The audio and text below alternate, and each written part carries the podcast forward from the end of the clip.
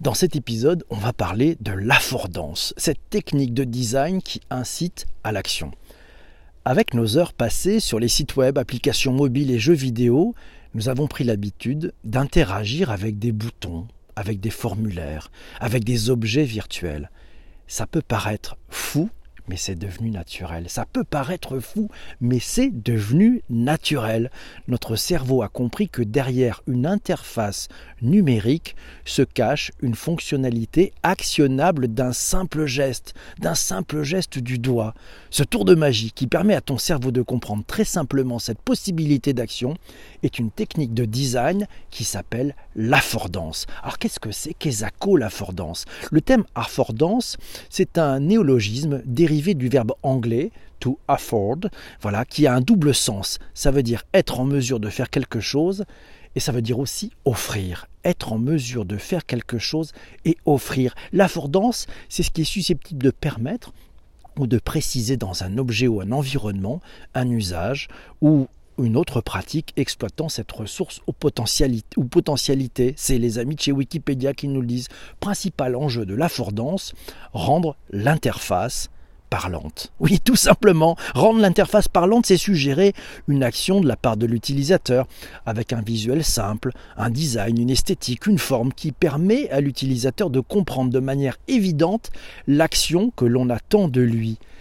C'est simple dit comme ça, c'est un véritable challenge. Ouais, c'est un véritable challenge pour les designers parce que c'est compliqué et ça demande beaucoup de travail de rendre facile à interpréter cette interaction avec un objet virtuel. Allez, je te donne des exemples. Trois exemples et des cas d'usage de l'affordance. Premier exemple, c'est la poignée de porte. Oui, quand tu tombes face à une poignée de porte, quand tu vois une poignée de porte dans une pièce, que ce soit en situation réelle ou dans un jeu, ton cerveau comprend qu'en s'en saisissant, tu vas normalement et en appuyant dessus, en la tirant, en mettant le doigt dessus, tu vas normalement pouvoir ouvrir la porte. Deuxième exemple. Tu remarqué ces boutons sur les sites qui ont une légère ombre portée. Oui, certains, certains n'ont pas d'ombre et d'autres ont une ombre. Eh ben voilà, ton cerveau a compris que c'était cliquable, qu'avec un simple geste de de du doigt ou de la souris, tu allais pouvoir avoir une action avec ce bouton. C'est fait exprès, c'était la volonté du designer pour te faire avancer dans le parcours utilisateur sur le site. Troisième exemple, et puis il y en a des tonnes. Prenons les formulaires. Le fait que la zone de remplissage indique un texte pré-rempli, ça permet d'inciter l'utilisateur à saisir ses propres informations. Voilà, Vincent nous disait, je me, suis souvent demandé à quoi servait la poignée. Voilà, il a trouvé. Eh ben non, en fait, c'est un déclic, c'est-à-dire c'est une connivence. Le designer sait qu'en faisant ça, ton cerveau va comprendre. Il n'est pas en train de te dire clique ici. Non, non, il n'est pas en train de dire appuie là. Non, il a ton, il joue avec ton cerveau puisqu'il a compris que ton cerveau connaissait le code. Oui, connaissait le code. Pour aller plus loin. Alors, tiens, tu te rappelles d'ailleurs un autre exemple. Vous vous rappelez il y a quelques années, et ceux qui avaient un iPhone s'en souviennent pour ouvrir l'iPhone, ouais, il y avait un geste, un swipe à faire de gauche à droite avec le pouce. C'était en bas. Il fallait tirer une sorte de molette virtuelle. Elle n'existait pas. Il fallait juste passer le doigt de gauche à droite et ça ouvrait l'iPhone. Si c'est pas de l'affordance, ça c'est de l'affordance.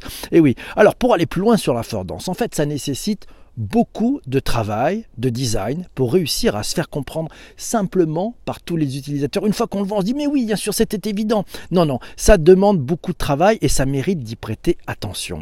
La prochaine fois, dans un jeu vidéo, dans ton jeu vidéo préféré, prends le temps de regarder les objets ou interfaces qui te suggèrent une action. Oui, celle qui te suggère une action, tu vas le voir, c'est bourré d'affordance. Oui, donc prends le temps de regarder, d'observer. Tu dis, tiens, avec ça, le designer, voilà ce qu'il a voulu me faire réaliser. Et tu vas comprendre que ce métier de designer est vraiment passionnant. Et c'est Quentin qui nous dit l'exemple incontournable ce sont les pictogrammes dans toutes les langues.